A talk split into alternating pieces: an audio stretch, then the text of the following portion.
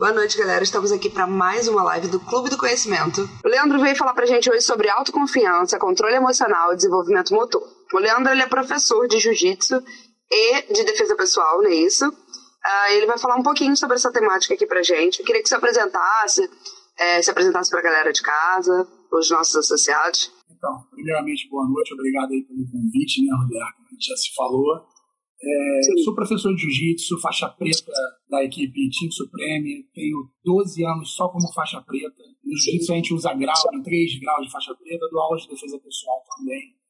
E esses temas abordados são justamente o que a gente vem trabalhando ao longo desse período da minha vida, da minha caminhada. São 20 e poucos anos na arte suave e hoje lecionando, né? Então é isso, meu nome é Leandro Macedo, e sou mais um professor dessa grande luta, dessa arte marcial maravilhosa. É Perfeito. Leandro, deixa eu te fazer algumas perguntas, né? É, aonde você dá aula? Diz pra gente aqui, pra galera te conhecer. É, eu tô na Penha Circular, é, na rua Nório Bicalho, 88. É um projeto social Sim. chamado Somos Um no Tatame. Somos eu e mais três professores né? Sim. Professor Jorge Santos, professor Kevin Salles e professor Jefferson Miller. Sim. Leandro Macedo. Sim. É, esse seu projeto, o projeto social lá, ele atende crianças, adultos, jovens adultos? Então, nós temos três horários de treino. Segundas, quartas e sextas, no período da manhã, às 7h30. É, é muito misto, porque é um horário que não dá para ter uma, uma turma determinada, então tem pai que vai com filho, tem mãe que vai com filho, bem bacana. É, e a gente consegue abranger assim vários, várias turmas. À noite, às 18h30, a gente tem uma turma X. Aí vai até 13, 14 anos. Aí às 19h45 a gente começa com os jovens, alguns dessa Kids dão sequência, ficam para a segunda aula, e a gente tem até um de 68 anos lá, que é o nosso mais velhinho. Ah, que bacana. bacana. Então, você falou tem turma Kids. Essa turma Kids, ela começa é, com quantos anos? Quantos anos que vocês é, absorvem né, as crianças lá no é, projeto? Então, isso de professor para professor, de escola para escola. A gente trabalha com uma média de quatro anos inicialmente, Sim. até porque já consegue ouvir, já consegue compreender, porque menor do que isso, assim, claro que com quatro anos está brincando, mas com menos Sim. de quatro não tem muito. É, até mesmo a gente que tem filho, pelo menos eu tenho filho, é, com quatro anos começa a entender mesmo as coisas e a gente lá dá sequência a partir dos quatro. Perfeito. É, é, essa. Você falou que vai dependendo de, de, de estúdio, não tem um de, de, de, professor, de espaço. Então não tem um consenso ali de, de idade para início não, de não prática. Existe uma determinação. Por exemplo, a confederação ela não diz que um atleta tem que iniciar com 4, com 2 ou com 10. Não. Tem algumas, tem algumas determinações para graduação, né? Então, o atleta, para passar para a faixa cinza, ele tem que ter uma idade X, para a faixa amarela, uma idade X, depois vai, vai progredindo, sempre dentro daquelas é, determinação que a confederação prevê. Mas para início ou para término, porque também a gente sabe que a valência do esporte é muito grande, não só no âmbito de arte marcial, mas o esporte é importante de uma maneira geral. Né? Então, Sim. Assim, é bom não ter idade mesmo. É, tô te perguntando tudo isso, né, pra gente fazer uma introdução, né, à, à arte marcial, ao jiu-jitsu, pra galera entender como é que funciona. É, queria que você falasse um pouquinho, você aproveitou, já falou, queria que você falasse um pouquinho dos graus, se você puder passar pra gente como é, é que funciona, as faixas, né? É, então, é, as faixas da branca até a marrom, elas têm uma ponta preta que é o objetivo do atleta chegar na faixa preta. Então, Sim. do faixa branca até o faixa marrom, a gente vai colocando os graus de 1 a 4 e ele vai a partir do, no, ele não vai ter o quinto grau, ele vai para a faixa seguinte, para né? próxima, a próxima faixa. Isso então ele tem 4 graus dentro de uma faixa. Hã? Ele tem 4 graus dentro de uma faixa. Isso. Ele, na verdade, assim, não é, ele não, ele não obrigatoriamente ele precisa ganhar os quatro graus. Se por mérito ele conseguir, por exemplo, eu tenho um atleta que foi no Campeonato Brasileiro, ele fez seis lutas, ele ganhou tudo e ele já tinha três graus. Aí eu tenho um exame agora essa semana, eu faço, eu enfaixo ele por mérito.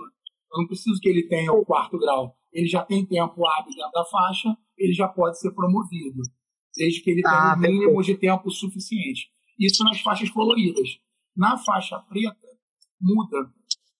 A ponta ela passa a ser vermelha. Porque o objetivo do faixa preta é chegar à faixa vermelha. Então, os graus, ele vai do primeiro ao sexto. Quando ele ganhar o sétimo grau, aí já muda, né? A faixa vira coral, vermelha e preta. E aí, Caramba! São no mínimo 31 anos de faixa preta. Inclusive, o meu Sim. mestre, agora no final do ano, é, ele ganhou a coral. É, Rafael Caldeira, que provavelmente deve estar na nossa live aí. Ele uhum. ganhou a faixa coral por 31 anos de serviço prestado na faixa preta. Perfeito. É, você disse que tem 3 graus na, na faixa preta, né? Isso. É porque que Então, 3 graus faltaria mais 3, mais 4 para você tornar esse faixa coral. Caramba, são Isso. anos mesmo, hein?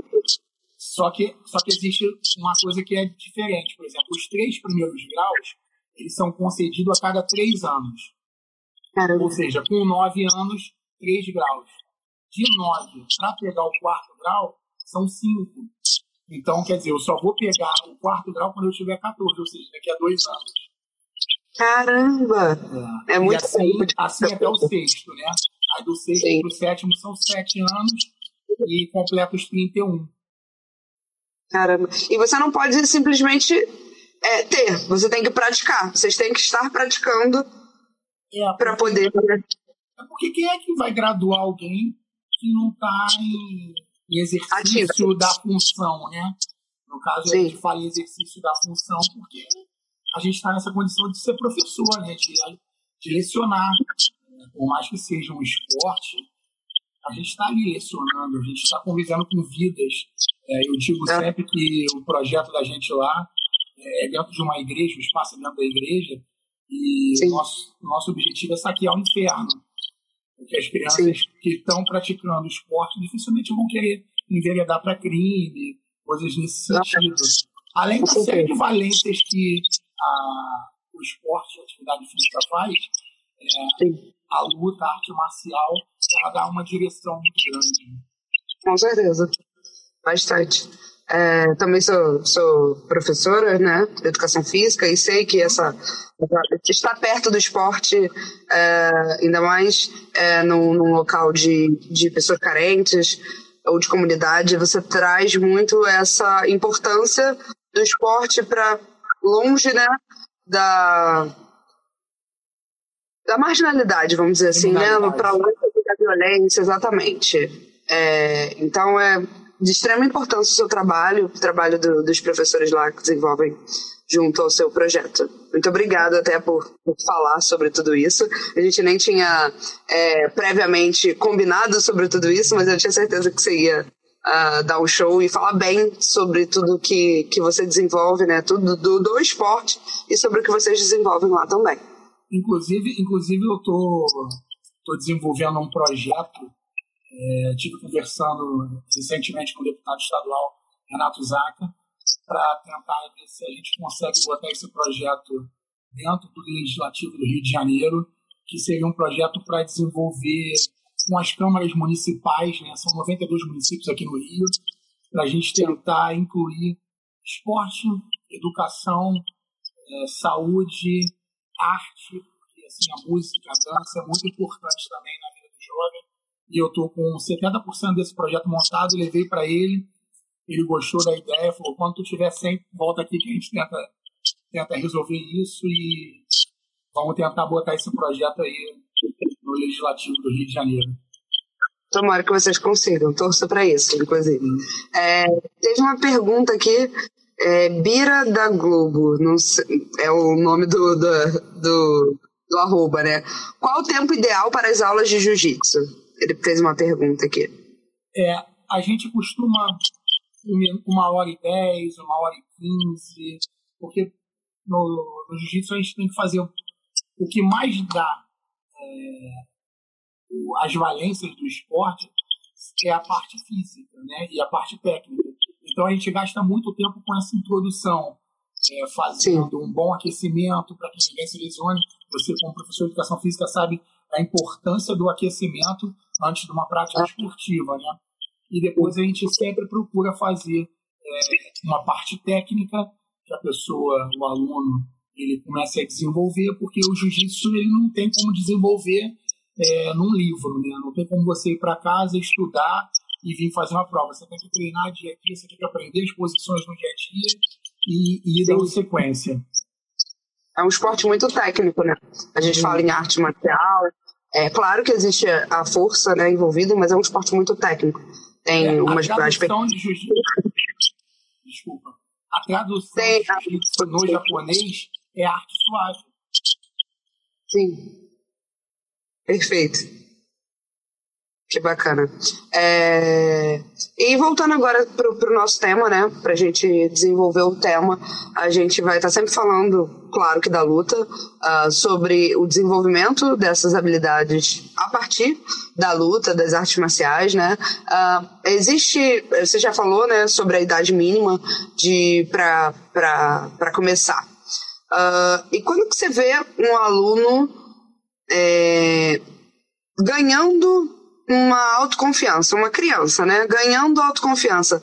É, a partir de quanto tempo ali que ele está dentro do esporte, ele está envolvido com o esporte, que ele você consegue ver que, que ele confia em si mesmo para realizar algum golpe, uh, tem autonomia para realizar, e aí é tempo de prática, não tempo de idade, né?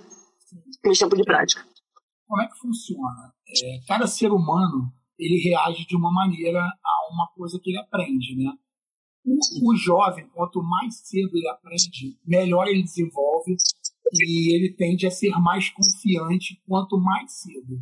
Por exemplo, eu tenho alunos com 27, com 28, com seis meses, que não desenvolveram a mesma confiança que garotos, adolescentes, com três semanas. Porque a responsabilidade da vida é muito menor. Né? uma criança, um jovem, ele está ali e para ele é tudo muito natural. É, é, mais uma atividade que ele faz, porque a criança e o jovem, ele brinca na rua, ele brinca na escola, ele brinca com os primos. E então aquela atividade física nada mais é do que uma brincadeira técnica. É uma brincadeira de kimono, é uma brincadeira que ele tem uma instrução para brincar. Então, uhum. quanto mais jovem, ele tende a ter essa confiança maior tanto que o índice de, de crianças praticantes de arte marcial envolvidas em brigas escolares é muito pequeno. A não ser assim, a criança é brigona, ela entra para um clube de luta, alguma escola de jiu-jitsu ou outra arte marcial. Na semana seguinte, ela brigou na escola. Ah, tá vendo? Porque ele se meteu na luta. Não. Ele já tinha essa índole e ele vai ter que ser trabalhado e a gente vai tirar isso. Lá a gente tira tudo isso. O pai e a mãe que estiver assistindo é, pode procurar escolas, não só a nossa, temos muitas escolas boas, tem muitos professores sérios, e que assim, a gente cobra que os pais estejam presentes, os menores de 18 anos, para que veja como a gente lida, para que entenda como é a didática, a dinâmica. Então, assim, é bem nesse sentido. Sim, sim. É, de fato, uh, toda a minha experiência que tive com crianças, aqueles que lutam têm um autocontrole muito mais desenvolvido nessa relação com obediência. Eu acho que vai muito ali no, no sentido do esporte. Disciplina, né? Exatamente, exatamente. Nós, nós temos algumas é, determinações lá. Por exemplo, ninguém entra no tatame sem pedir autorização a um dos professores qualquer um dos quatro, não necessariamente tem que ser o Leandro, não. Qualquer um dos quatro, ele vai chegar na beira do tatame, vai levantar a mão e vai pedir para entrar. Se ele quiser ir no banheiro ou beber água, ele vai pedir autorização para a gente para sair do tatame. Quando ele voltar, ele vai pedir autorização novamente para entrar. Se ele estiver dentro do tatame, não estiver fazendo nenhum tipo de atividade, ele está encostado na parede de perna cruzada. A gente não permite nenhum tipo de palavrão ou palavras de baixo calão dentro do nosso dojo. Então são coisas que vai criando uma direção realmente de educação, de obediência, de ética, de moral. E ele leva isso para casa e os pais têm bem menos trabalho para educar eles, do que pareça. Sim, imagino. É... E o emocional, onde ele entra dentro dessa, de toda essa, essa narrativa? É, então, o emocional, você quando é, é competente no que você faz, por exemplo, você é formado em educação física. Se eu tiver que estar falando com você aqui três horas sobre educação física, você vai falar numa naturalidade muito tranquila, porque é um assunto que você domina, né? E com certeza. o emocional do jiu-jitsu, ou da, da luta, de uma maneira geral, é essa. Ele vai criando essa, essa disciplina, essa educação motora e, e técnica, que ele sabe que ele pode confiar nele. Então ele vai ficando com um emocional muito forte. É por isso que a gente sempre que pode leva os atletas para a competição. Porque ali é que o emocional é testado de fato, porque quem já teve a oportunidade de entrar numa luta, sabe o quanto a adrenalina consome, quanto a mão fica gelada. E com 10 segundos de luta você esquece tudo isso e você foca ali dentro. Essa adrenalina só até você cumprimentar o adversário. Depois, a tua confiança, o teu emocional, ele fala mais alto. Tudo que você aprendeu, você bota para fora ali.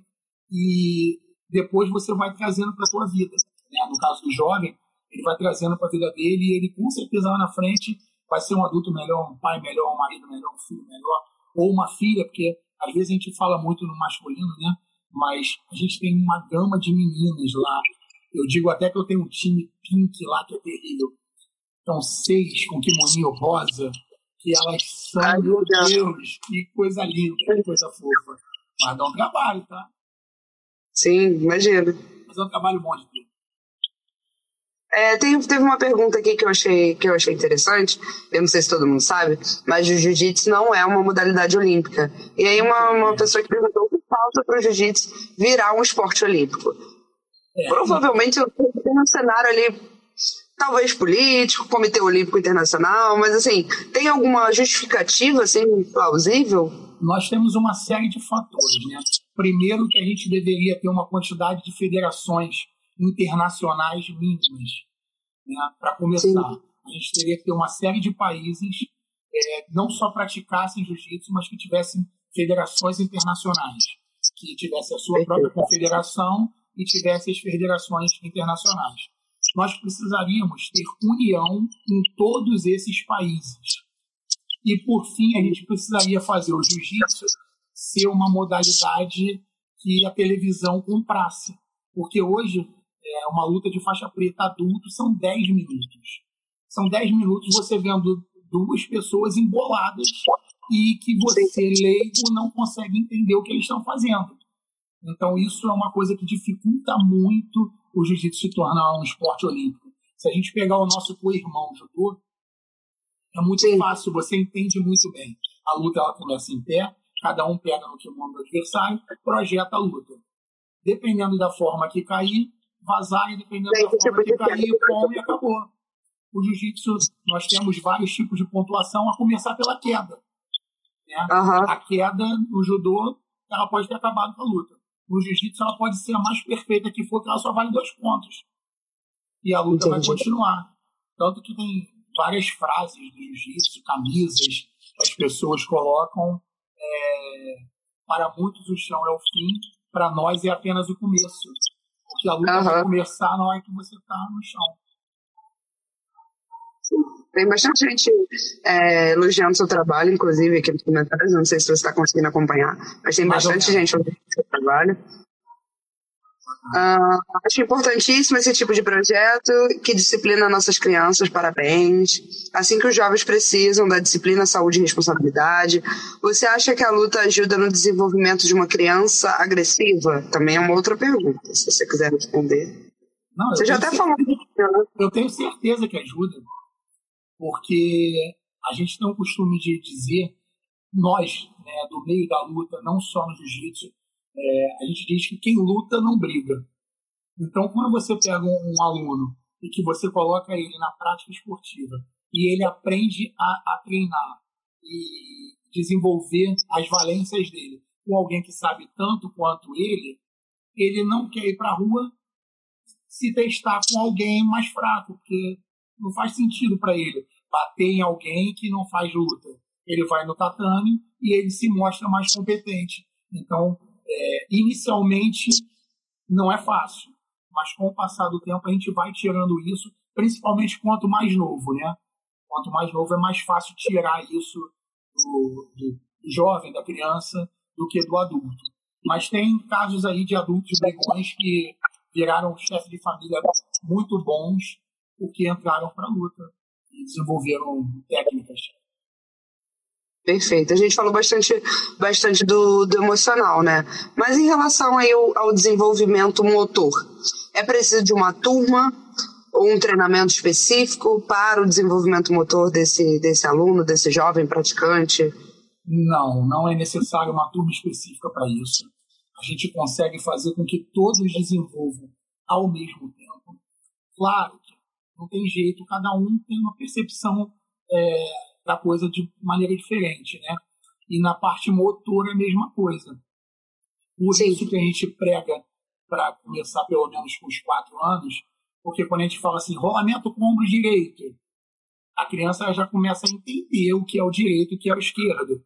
A gente vai Sim. ensinar e a gente vai fazer, ó, bate do lado e atrás, bate seis, vão bater seis vezes o rolamento, dando exemplo do rolamento. Esquerda, direita, esquerda, direita, e assim a gente vai. Então a gente vai ensinando o dia a dia e todo mundo vai assimilando, porque vai fazendo junto. É, eu não tenho como praticar jiu-jitsu sozinho, é igual surf, que eu pego a minha prancha, boto embaixo do braço, só preciso que tenha onda no mar. No jiu-jitsu, não. Eu preciso de pelo menos um para poder treinar, é, para passar a posição, por exemplo. Se eu chegar hoje numa turma é, e não tiver pelo menos dois alunos, eu não tenho como ensinar a posição para eles. Eu preciso Sim. eu e mais dois. Porque eu vou ensinar para um, o outro vai ver. Depois eu troco, vem aqui. Faço com você e o outro vê. Agora vocês fazem entre si e eu vou corrigir. E é assim Sim. que a gente faz. Por isso nós somos quatro, temos os nossos instrutores lá, que são os nossos faces marrons, que ajudam bastante a gente também, né, a coordenar. É, a gente tem que sempre preservar a integridade do atleta. Inclusive, inclusive a federação e a confederação em campeonatos, a determinação é que golpe encaixado com criança pare a luta. Ah, mas eu conseguia resistir. Não. Na dúvida, o golpe encaixado acabou a luta. Poxa, mas eu não, não precisava perder essa luta. Mas eu preciso preservar a integridade. E no treino a gente faz a mesma coisa. A gente vai fazendo dessa forma e a criança ela vai desenvolvendo essa capacidade motora, inclusive de segurar. Poxa, se eu passar daqui eu machuco meu colega. E o que, que eu digo para eles? Se você machucar o colega hoje, amanhã você não tem treino. Segunda-feira, beleza, machuquei o coleguinha, sou brabo. E na quarta, o coleguinha não veio, você vai treinar com quem? É, verdade. É, tá essa é a ah, forma ah, de desenvolver. Gera uma responsabilidade, né? Com ele e com o outro também, com o corpo dele e com o corpo do próximo. Sim, Sim. Eu, e eu digo muito, inclusive para quem está com o golpe encaixado, que bata. Primeiro, para valorizar o colega que fez a posição. E segundo, para que você não se machuque. Porque às vezes você está aqui e você, ah, eu vou resistir. Se for num braço, você pode ter uma lesão, uma fratura. Mas se for no pescoço, é como ah, os adultos, às vezes não conseguem mensurar muita força e tem casos do cara pagar. E a gente tem que ir lá e trazer de volta. A gente consegue trazer de volta, tranquilo, não precisa se assustar. Mas é aquela coisa que às vezes é muito rápido, né? Nem todo mundo tem, tem a técnica e o controle, tipo, eu, eu vou parar. Eu, por exemplo, como professor, eu vejo quando o aluno está forçando demais e eu afrouxo. Não tem necessidade de eu mostrar para ele que ia dar errado. Depois, quando acaba, eu falo, cara, bate. Porque da próxima vez você pode dormir. Já um, de repente, vamos botar dois faixas azul querendo ganhar a faixa roxa, treinando forte. Um aperta, o outro não bate, pode dormir. Então a gente preserva muito, a gente procura estar perto das lutas para que isso não aconteça. Parou, a gente mesmo dá esse comando de parar, volta de novo, cumprimenta e vamos dar sequência. Sim, perfeito. Perfeito essa, essa autorresponsabilidade, né? essa responsabilidade com si, com, com o próximo. E, e até pela sua fala, você vê que você desenvolve até aquele que não ainda está apto a, a entender que aquele ali é o limite dele, mas você dá aquele, aquela lembrança, né? É importante a gente saber também qual é o nosso limite, aonde é que a gente consegue ir ou não. Porque você, com muito mais experiência, pega alguém que acha que consegue, você vai lá e aperta um golpe, você deixa a pessoa inconsciente, assim, breves segundos, você sabe do que é, o que é um risco controlado, uh, mas necessariamente você não precisaria se a própria pessoa já soubesse qual é o limite dela, né? Sim. É, e trazer um senso de limite também é, é, bem bacana, né? É, a gente, eu prego muito isso, né? Eu não, nós. Eu falo, eu tô falando eu porque eu tô aqui na live, mas a gente tem a mesma linha de raciocínio, é, a nossa didática ela é muito bacana. A gente se fala, a gente tem um grupo para nós quatro, que a gente sempre se fala, ó, quem vai na aula hoje tem que fazer isso assim, assim, ah, não, beleza, vamos lá. E a gente tenta manter a mesma coerência, tanto na parte física, quanto na parte técnica, quanto na parte de respeito. A gente tenta manter sempre o mesmo padrão, independente de qual dos quatro professores estejam, ou se estão os quatro. Tem tá, tá cada vez mais difícil de estar os quatro, né? Cada um tem seu trabalho, tem suas responsabilidades, mas Sim. Papai do Céu é muito bom e a gente não fica uma aula sem um dos quatro lá, a gente não, não precisou cancelar aula nenhuma até agora. É, Perfeito. A não ser na época de pandemia a gente teve esses problemas aí, porque fecha tudo e tal, mas com tudo rolando, a gente sempre consegue, um vai de manhã, outro vai de noite, a gente vai se revezando, às vezes dois, e a gente consegue tocar esse projeto aí, e é bem, bem bacana. Ah, teve uma pessoa aqui que perguntou onde fica esse espaço que você dá aula, Leandro? Ele já é, falou aqui no início, se você quiser repetir. Falei, é na Penha, é, Rua Honório Bicalho, 88. Ah, perfeito. É numa, numa igreja, né, que você chegou a, a É um espaço que um espaço que não é o mais utilizado, hum, não, não é mais utilizado pela igreja. É, assim, às vezes até tem cursos lá da escola, da igreja e tal, mas de uma maneira geral, o nosso tatame foi montado lá, são 160 metros quadrados de tatame. Caramba, é um espaço cedido lá pela igreja. Sim. Perfeito, que bacana, que bacana essa parceria também. Uh, teve uma pergunta aqui, eu acho que ela a, a, acaba abordando aí o, o mal praticante, né? Não o bom praticante, porque eu vi aqui vocês falando sobre, sobre muita uh, muita responsabilidade que vocês passam ao, aos alunos, né? Mas a pergunta está aqui, vamos, vamos fazer. Essas pessoas que usam da luta para praticarem violência nas ruas, tem alguma pena? Tem alguma pena? Eu acho que pela justiça comum já deve ter uma pena, né? Mas tem alguma pena desportiva contra isso também? É, então, na nossa escola, por exemplo, a gente não permite isso. Aconteceu. Vamos primeiro, primeiro a gente vai apurar para ver o que que houve, né? Porque às vezes uhum. a gente está vendo muita gente acusando é, um ao outro a troco de nada. Às vezes houve uma briga, um desentendimento, e o que levou prejuízo bota tudo na conta da arte marcial do outro, sendo que ele, de repente, incitou a violência e tal. Não porque o cara é praticante de luta que ele tem que é, ter um coração gelado e sair também. Às vezes o cara tá com a família, foi desrespeitado, então, a gente primeiro a gente tem que procurar entender o porquê que houve essa, esse conflito. Se ficar provado que esse conflito é, poderia ter sido evitado, no primeiro momento a gente afasta. Dá um tempo, descansa.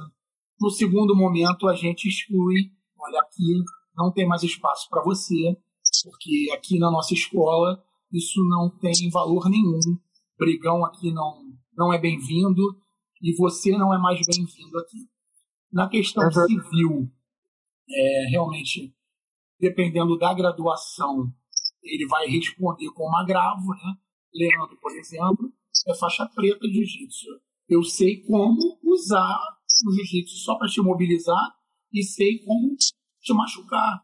É, eu posso muito bem ser agredido por você, Roberta, e eu vou segurar a tua mão, eu vou te torcer, vou te colocar no canto, vou falar, para, não tem necessidade disso.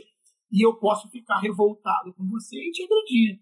E é, eu tenho que ter esse discernimento como professor, como faixa preta, de que mesmo que eu seja agredido, eu não tenho que usar isso contra você, eu tenho que me defender. A luta, ela é para isso. A arte marcial é para autodefesa, não é para ataque. Eu não tenho que te atacar.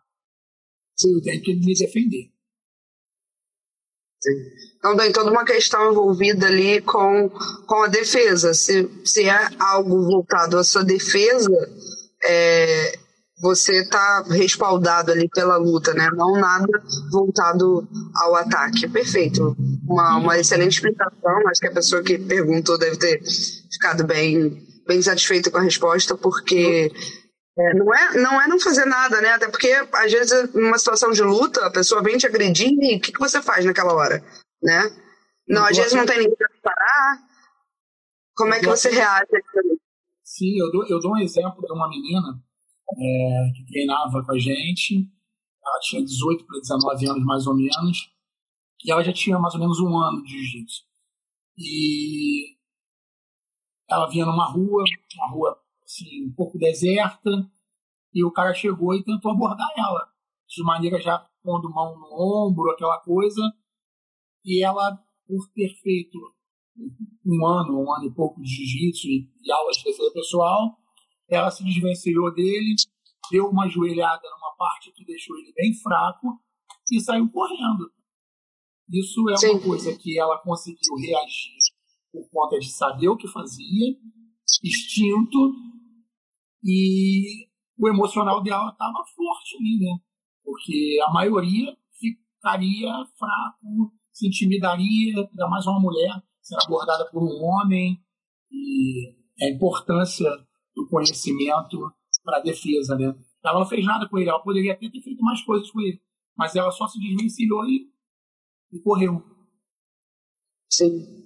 É, mostra até uma, uma, uma inteligência emocional naquele momento, né? De não ser, ser, não ser acometida pela raiva ou pelo, pelo momento, né? Por tudo isso. Aí eu queria abordar um pouquinho sobre isso também, sobre essa parte emocional que o, a gente falou um pouquinho, né? Sobre o, a, o auto, a autoconfiança no início, mas eu queria falar um pouquinho mais sobre essa, esse controle emocional que o, que o jiu-jitsu ou qualquer arte marcial, né? Traz para a pessoa? Quais são os aspectos mentais que, que ele desenvolve, que ajuda né, a gente? É, então, o emocional, a gente precisa de emocional para tudo, né? É, você tem um cachorrinho dentro de casa, esse cachorro está latindo muito. A tua tendência é explodir. Aquilo vai te incomodando, você tem que ter um emocional forte. Você tem um filho é, que está muito rebelde, você tem um vizinho que escuta o som alto, então, isso tudo é o emocional. Então, você na luta, você vai aprendendo a controlar esse teu eu, essa tua raiva, essa tua ira, e você aprende a colocar isso em determinado local. Você vai para o tatame, você vai para um, uma corrida. Eu, particularmente, quando eu estou muito estressado, eu gosto de ficar sozinho. Então, eu saio para caminhar, eu saio para dar uma corrida, eu saio para fazer alguma coisa e, e botar o meu emocional leve. E aí a gente volta, a coisa vai ficando tranquila. E, e a luta, a arte marcial, ela vai te ensinando isso no dia a dia, né? Você trabalhar o teu emocional. Porque trabalhar o emocional em qualquer área é muito difícil, seja numa empresa, seja numa casa, seja numa luta. No futebol, a gente vê muito caso de jogador no final do jogo sair no tapa, o torcedor na arquibancada abrir, a gente assiste isso quarto e domingo praticamente, né? É, e na luta a gente tem muito pouco isso, porque o emocional do lutador ele acaba sendo muito forte. A gente tem exemplos é, grandiosos, eu vou citar um só, que é o caso do Vitor Belfort, que teve a irmã é, ceifada da família, né? Até hoje ninguém sabe onde foi parar a Priscila. E mesmo com a irmã dele sumida, ele entrou para uma luta porque ele tinha um emocional muito forte. Você imagina você não saber onde está teu irmão e você ir sair para trabalhar. É muito difícil. E o lutador ele consegue fazer isso. É algo bem diferente a valência que, que o emocional traz para o lutador. O aspecto emocional do lutador ele é muito forte, realmente. É, quanto mais tempo ele tem de luta, mais forte o emocional dele, é, mais coeso com ele mesmo ele é, com a família, ele começa a ver a vida do outro lado, porque a tendência do, do lutador é ele chegar na faixa preta e ele começar a ter alunos, não dele, às vezes o cara não quer ser professor, ele não quer ter um projeto dele, uma academia dele, mas ele está ali no, no dojo que ele foi criado, onde ele aprendeu tudo. E tem outros atletas ali que não são graduados. E ele inevitavelmente começa a passar tudo que ele aprendeu, porque a luta ela é isso. É, você só aprende quando você ensina. Quando eu ganhei minha faixa preta, eu escutei isso. Agora tu vai aprender jiu-jitsu. Você, sua faixa preta? Não. E realmente é verdade.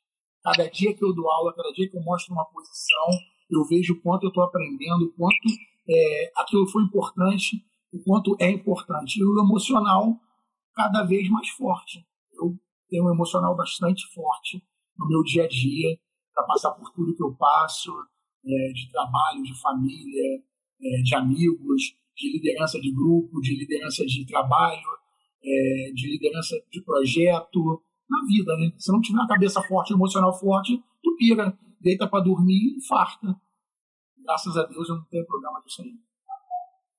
Você falou muito da raiva, né? Do controle da raiva, dessa, dessa emoção forte e às vezes um pouco destrutiva, né? Mas e o ansioso? O ansioso dentro do jiu-jitsu, como que, como que ele, ele desenvolve isso? Ele ganha uma serenidade, uma tranquilidade? Então, o ansioso, ele demora mais a aprender. Porque ele quer fazer tudo muito rápido. E dentro do jiu-jitsu, especificamente falando, dentro das posições que a gente tem na defesa pessoal, se você tiver pressa, você não executa o golpe corretamente. Porque, principalmente no jiu-jitsu que a gente usa kimono, né? Então você tem que fazer uma troca de pegada muito direita, muito certa, porque cada passo que você faça errado, com, com muita pressa, digamos assim, o ansioso ele tem pressa, ele quer fazer tudo correndo. E ele acaba não desenvolvendo tão bem quanto aquele cara que é mais centrado, aquele cara que olha as posições ali e fala, pô, tem que fazer assim. É, então, assim, primeiro a gente começa a controlar a ansiedade. É, a gente tem alguns lá que são ansiosos. E eu falo, cara, respira. Começa na tua respiração, começa fazendo o que você sabe, o que, que você já aprendeu. É, todo dia a gente faz uma posição técnica. O que, que eu aconselho a todos os alunos? Vai treinar, tenta fazer a posição do dia para você ir botando no teu subconsciente. Quando você chegar numa outra aula, você vai fazer outra posição, mas aquela você não sabe fazer.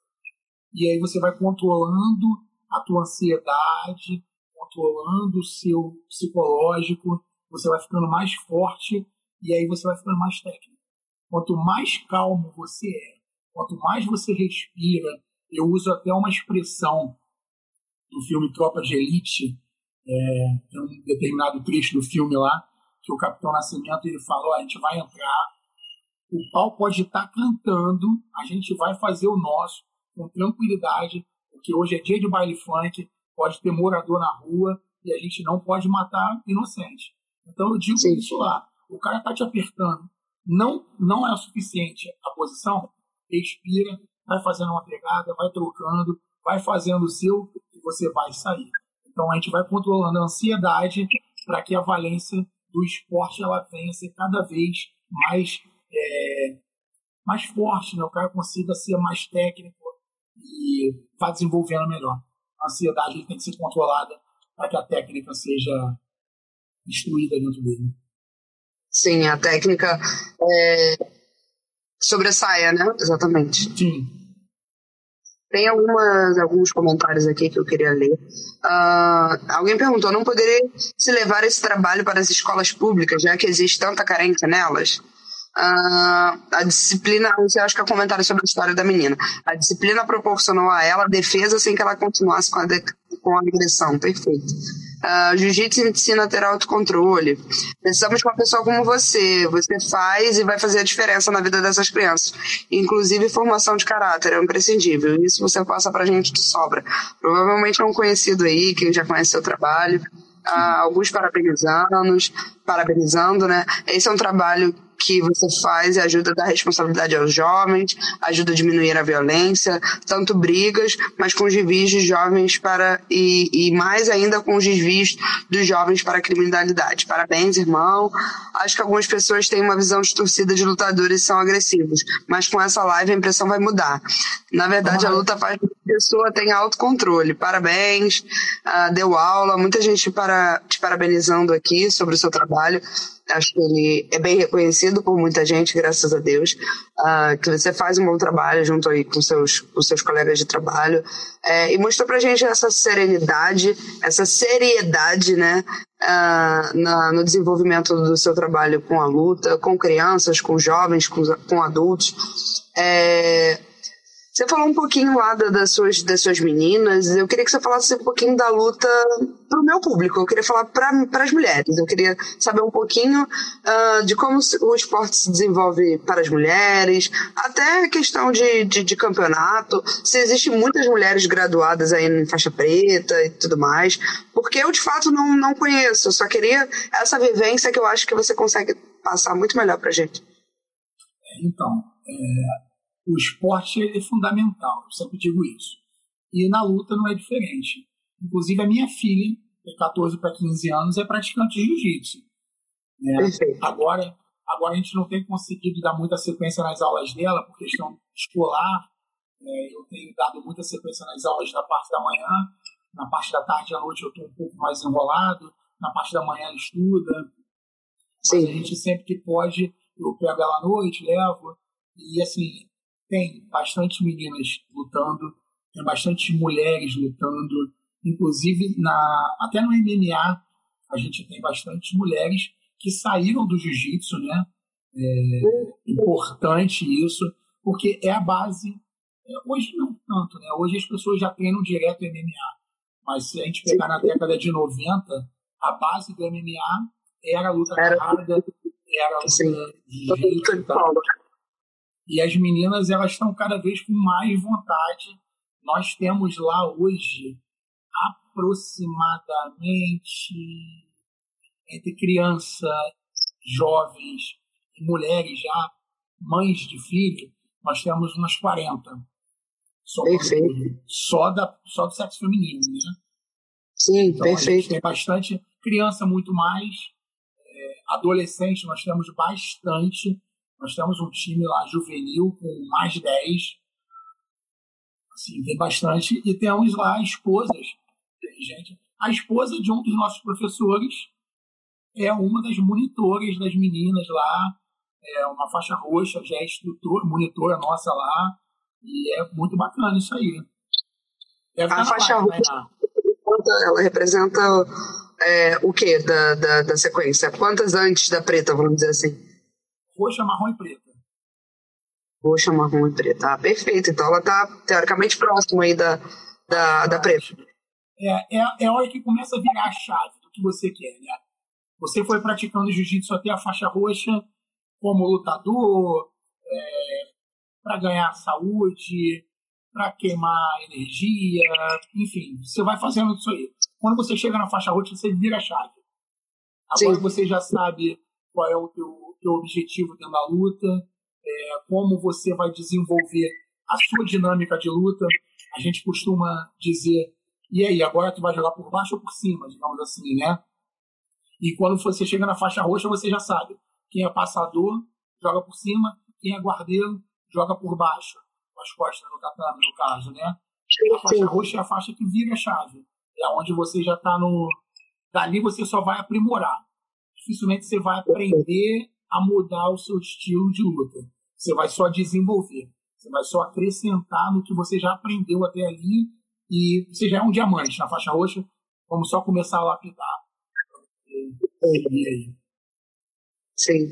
É, teve alguma mulher que perguntou aqui, aproveitando a, a, minha pergunta, né? Se existia alguma, algum limite de idade para entrar. Eu não sei se ela está falando só de mulheres ou de um, uma faixa geral, tipo, limite para começar, na verdade, né? Não, a resposta é a mesma para ambos os sexos. É, a gente aconselha que seja a partir dos quatro, até onde a pessoa consiga é, ir. Não posso te falar assim, ah, com 60 você tá velho. Nada. Eu tenho com 68 lá que aperta o pescoço de um montão. Então, como Entendi. é que eu vou dizer qual é o seu limite, né? O seu limite, quem sabe, é você. Hoje, hoje a gente tem previsão de viver até muito mais tarde. É, hoje a gente tem uma atividade muito melhor. A gente vive muito melhor. Perfeito. Né? Sim, sim. Até, até bacana entender né, sobre essa iniciação ao, ao esporte. Se, se você, mais velho, já adulto, formado, acha que você vai encontrar alguma dificuldade, acho que é só a questão de ajustar o local que está te ensinando, né? Para aproveitar o que você já tem de desenvolvimento motor. É, que a gente sabe que tem, tem adultos que você falou muito do direita esquerda, né? Tem adultos que não sabem o que é direita esquerda. E eu acho que na hora ali do, do, da, da, do treinamento, né? Bate na direita, bate na esquerda. Você vai desenvolver esse aspecto motor que não foi desenvolvido ali na infância, provavelmente não teve uma iniciação esportiva de nada, é, que é a realidade, infelizmente, ainda é a realidade de muitos adultos, que a gente espera que isso, isso mude aqui no, na, nessa geração, na próxima e a gente trabalha para isso, eu acredito que você trabalha para isso, eu também trabalho, trabalho para isso. É, e não só aplicando, trabalhando, dando aula para esse público, mas incentivando também a prática em geral, né? Que eu acho que não é. Ah, você não tem afinidade ali, por exemplo, com a luta, ou não tem afinidade com, com, com um treinamento físico, né? Que seja musculação, mas você encontra uma atividade física que te dê um prazer, que te, que te gere é, essa, essa vivência de física, né, de controle e de desenvolvimento motor. Eu acho que esse é o primeiro passo, né? E aí você falou sobre o desenvolvimento dessa dessa esse senso, né, de esquerda e direita que é, é mínimo, é básico, mas muita gente não tem. E se você é, o, a criança ela pega assim, o adulto quando ele não tem, ele vai ficar pro resto da vida, né? Direita, esquerda. Qual é a mão que escreve, qual é a mão que não escreve. Né? A gente passa por isso, principalmente quando a gente faz o rolamento. É, sequência, ombro direito, ombro esquerdo. Às vezes o cara faz duas vezes com o mesmo ombro. Né? Ele rola sobre o mesmo ombro. Meu filho, Sim. o esquerdo e o direito. Aí volta. Aí você fala um monte. É dessa forma, assim. A gente vai trabalhando um dia de cada vez, né? Por isso que tem Sim. que ser incisivo, tem que ser praticado, é, tem que ser cobrado. Até porque o rolamento é importante para a nossa vida, né? Eu, por exemplo, eu sofri um acidente de moto e a única coisa que eu machuquei foi o cotovelo. Tudo bem que machuquei é. bastante, né? Tive uma fratura exposta, tive que botar parafuso. Mas eu não machuquei cabeça, não machuquei nada. Por conta do exatamente rolamento. o rolamento. Sim. Porque quando você cai, o, o corpo é natural, a força tá ali, você precisa dissipá-la, né?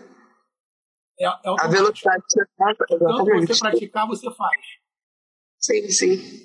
Perfeito. Deixa eu ler mais um relato aqui. Ó. Entrei muito cedo na luta, eu era muito briguenta. Aprendi a ter disciplina e tinha meninas na minha turma. Temos que dar ênfase também à luta para mulheres, ajuda que ajuda na defesa pessoal também. Acho importantíssimo mulheres praticando luta até para a defesa pessoal. Aí alguém botando, ah, nunca é tarde para começar. As mulheres estão bombando aqui. Nesse tempo que você dá aula, já teve algum caso que se emocionou com algum aluno? Aí agora estão perguntando suas experiências também. Ah, sempre tem, né? É, são várias emoções. Tem as emoções boas, tem as emoções ruins, tem a emoção do, do simples, que seja lá é, um abraço. Né? Às vezes você chega para dar aula, vem um aluno te dá um abraço. Gente, e aquele abraço de carinho, de afeto. Não aquele abraço do. É, e aí, irmão, como é que tá? Não, aquele abraço de. Que bom que você chegou, sabe? Então isso emociona. Sim. E as lesões emocionam bastante negativamente, porque é muito triste quando você vê é, um aluno machucado, é, então, assim, é muito triste essa, essa parte da emoção da lesão. E tem Sim. aquelas positivas, né? Que são campeonato, por exemplo. É, você aposta Sim. ali, você fala, cara, tu vai, tu vai estar bem, vamos lá, só escuta. Tudo que a gente fala no dia a dia, e o cara começa a ganhar, começa a ganhar, começa a ganhar, aí olha para você, bate no peito, aí tem que se controlar, porque é professor, faixa preta, mas aqui dentro tem o coração, né, cara? E você tá transbordando de alegria de estar tá vendo aquilo ali. E são várias emoções, tem muitas. É, fica ruim até de falar quantas, porque são muitos anos fazendo isso.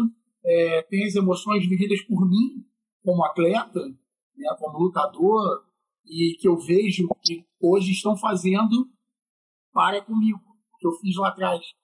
Né? Eu, tinha, eu tinha um exemplo. Eu olhava para o Rafael e falava assim: eu tenho que ser igual esse cara. É um cara muito centrado, um cara. Tu não consegue olhar para ele e saber se ele está rindo ou se ele está com raiva. Ele tem a mesma cara sempre. Impressionante. Ele parece um monge. E tu aperta ele ele ri para você. Tu fala, não é possível, cara. Como é que esse cara consegue fazer isso? E hoje eu me pego fazendo esse tipo de coisa e vejo os meus alunos fazendo as caras que eu fazia. Exatamente. Então, são Sendo muitas emoções. Sim, sim. E, e com esse agente de, de, sendo agente de transformador social, já pegou alguma, alguma coisa assim que te tocasse, pô, cara, você me tirou de um, de um lugar ruim, ou você me mostrou uma, uma outra opção de vida? É. Já teve alguma história assim? Então, a gente tem algumas histórias assim, né? Porque assim, o subúrbio, o subúrbio do Rio de Janeiro, a zona norte do Rio de Janeiro, para onde você vai, tem uma comunidade.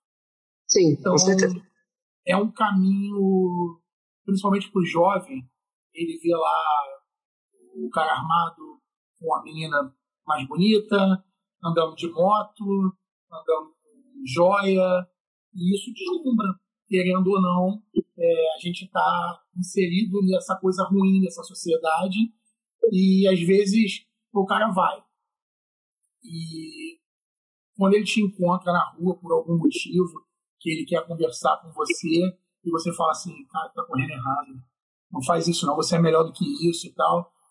E tem uns que falam assim, pô, professor, tu não sabe o que eu já vivi na minha vida, tu não sabe o quanto minha vida é triste e tal, e esse a gente vai perder. Mas tem aqueles que você fala isso e o cara fala assim, o senhor tá certo. Minha mãe não merece isso, meu pai não merece isso, e começa a se, se desvencilhar daquilo. Às vezes, aquela, aquele início de droga ilícita, que é o álcool, aquele início de droga ilícita, que é a maconha, e você, pô, cara, larga isso. Olha o caminho que você tem aqui. Olha fulano ali. Outro começou com fulano, fulano já é faixa tal, e você parou por causa disso, é isso que tu quer?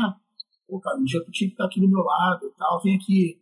E aí o cara, às vezes, larga, e no futuro o cara te encontra, ao longo desses anos, pô, obrigado. Teve um campeonato recentemente, não foi comigo, mas que eu vi é, um determinado atleta virar para um dos coordenadores nossos lá, para o Jorge, e falar assim: Jorge, eu tenho aquela vida que você me deu até hoje. Oh, Ele maneiro. mudou a vida daquele cara. Ele mudou Sim, a vida daquele cara. Não foi comigo, mas eu estava do lado, eu vi acontecer. E é importante. E isso era um daqueles que era brigão, era um daqueles caras que gostava de confusão. E hoje o cara tem uma vida centrada, um, o cara mudou a vida dele. O esporte tem muito isso. Que você, você o esporte, uh, seus colegas de trabalho continuem mudando vidas de pessoas. Eu acredito que você está aí nessa luta justamente para isso, para mudar a vida de, de algumas pessoas, né, para ser esse agente de, de transformação, uh, para qualquer incentivo, de fato, é, o incentivo de um controle emocional, o incentivo de, de, da questão da sociedade, enfim, que você seja essa motivação para muitos alunos, é isso que eu desejo, né, que seu projeto cresça, que você consiga o seu projeto aí dentro da do legislativo, que vocês tenham sucesso dentro dessa caminhada, que eu acho que é, que é muito, muito importante, muito gratificante, é, e que a gente consiga levantar também essa bandeira do que a luta não é violenta, a luta é um esporte, a luta fala sobre controle, controle emocional, sobre controle, desenvolvimento motor, controle das emoções e tudo isso que você falou aqui pra gente, que você mostrou que é uma pessoa muito séria, muito centrada, uh, com uma fala muito calma, com uma fala muito tranquila, trouxe toda essa tranquilidade é, para falar do, do, do esporte aqui pra gente. Te agradeço muito a sua participação, agradeço também a Cintia, ao Renato, por, por esse contato. Uh, foi excelente, muito obrigado mesmo. E todo mundo que assistiu também a live aí de casa. Eu que agradeço, desde o primeiro contato com você, quando a gente montou é, esse início da live, né? Você sempre uhum. deu todo o aporte. É, realmente, a Cintia e o Renato são pessoas que abrem muitas portas para mim. Tenho que agradecer eles muita coisa. E te agradeço aí pelo espaço. Muito obrigado ao pessoal que assistiu aí. Espero que tenha Sim. sido bom, que o postativo da live tenha atingido um público legal. Tentei convidar algumas pessoas. É... Uhum.